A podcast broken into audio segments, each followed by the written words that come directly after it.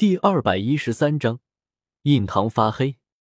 然而，金乌大帝李来带给李来们的惊喜还远远不止这些。紧接着，金乌大帝李来又说出了第二个可以让李来们在短时间内增强实力的办法。法子其实很简单，就是依靠信仰之力来变强。普通的信仰之力无法对李来们产生效果是不假，但是。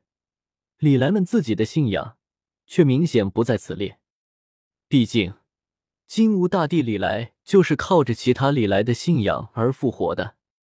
那理论，其他李来也能够利用这个办法来增强自身的力量，而李来们需要做的只是彼此互相信仰一下对方就行了。不得不说，金吾大帝李来的这个法子是真的骚，几十个李来加在一块的信仰。能够对单一一个里来给予的增幅可不算小。如果能够正常实施的话，李来们的实力基本都可以直接翻倍。金乌大帝李来的力量加成，再加信仰之力，两个增幅加在一起，李来们基本就直接天了。除了西游世界的光头李来，因为所在的世界线太高，没把握在西游世界之中横扫一切以外。剩下的李来们在各自的世界直接就无敌了。哦，对了，金乌大帝李来所在的遮天世界水也很深，就算是被增幅了之后，金乌大帝李来也不敢说能够在遮天世界之中横行无忌。不过话又说回来了，短时间之内，金乌大帝李来也回不了遮天世界，他毕竟是已经死过一次的人了。虽然靠着李莱们的信仰力量又重新复活了，但是灵魂强度远远没有恢复到正常的水平。现在如果直接回归遮天世界的话，很有可能会遇到危险。所以最近一段时间，金乌大帝李来还需要以牌位为依托，待在灵魂祭坛之内。估计要等到灵魂恢复了正常之后，才能回到遮天世界去搞事情。虽然李来们都有些迫不及待的想要回到各自的世界，去实验一下自己新获得的力量，但是李来们现在还不能离开，毕竟还有两个新人没有做完介绍呢。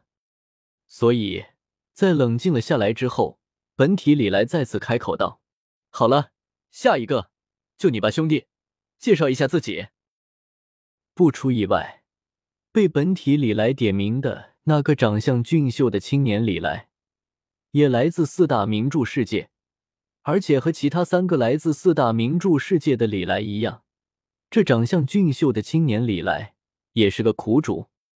青年李来穿越到了《红楼梦》世界，在红楼世界，他的身份是宁国府贾珍之子贾蓉。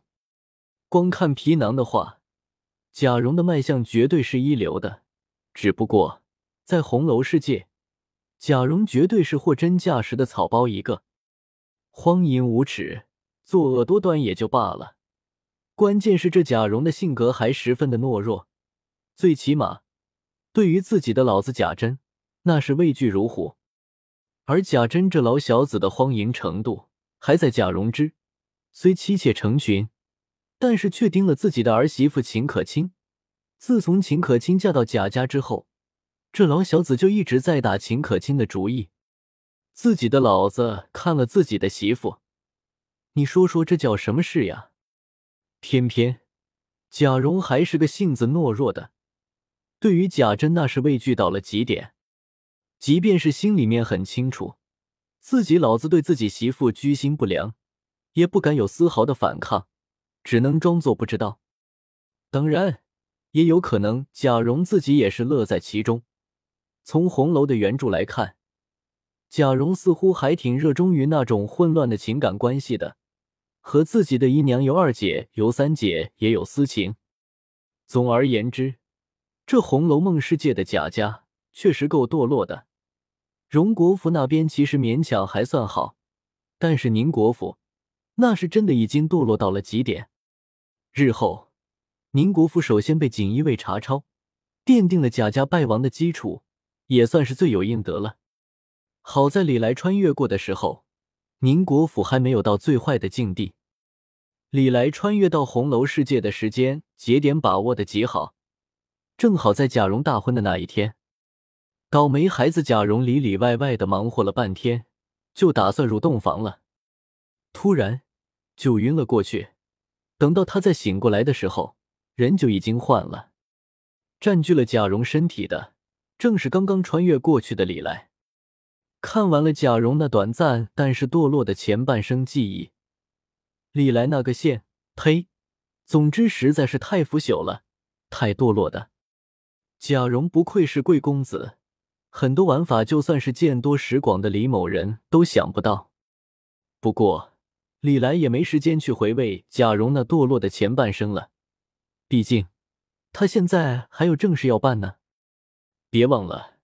今天可是他李某人大喜的日子，还有一个娇滴滴的大美女等着李来呢。所以有什么事情都等到日后再说。秦可卿是红楼世界金陵十二钗之一，仅从颜值来说的话，基本算是红楼世界最能打的一个妹子。这一穿越就遇到了这种好事，李来哪里会放过呀？也顾不去管那么多了，二话不说就直接进了洞房。去和自家老婆秦可卿做运动去了，和秦可卿一块运动了一晚。第二天醒来的时候，李来只觉得神清气爽。不过好景不长，很快李来的好心情就被搞坏了。看着面前这个长相晦气的中年男子，李来也觉得挺晦气的。所以不等这脸色难看的中年男子开口，李来便首先说道：“贾珍。”我看你印堂发黑，近日恐怕会有大祸临头呀。贾珍，然而贾珍已经没有机会多说什么了。没等他反应过来，李来便一巴掌抽在了他的印堂之，直接给他拍死了。末了，李来还一副果然如此的表情，说道：“你看吧，我就说了，你近日会有大祸临头，不错吧？”贾珍，M M P。坦白说，贾珍这波也是够惨的，连一句台词都没来得及说，便直接领了盒饭，被李来一巴掌给拍死了。这也是没办法的事情，《红楼梦》李来又不是没看过，所以他很清楚贾珍这厮就是个祸害，留着他一点用处都没有不说，说不定哪天还会坏事。更何况。这老小子还打算打自家老婆秦可卿的主意来着，所以这老小子是断不可留的，不如趁早把这个麻烦给解决掉。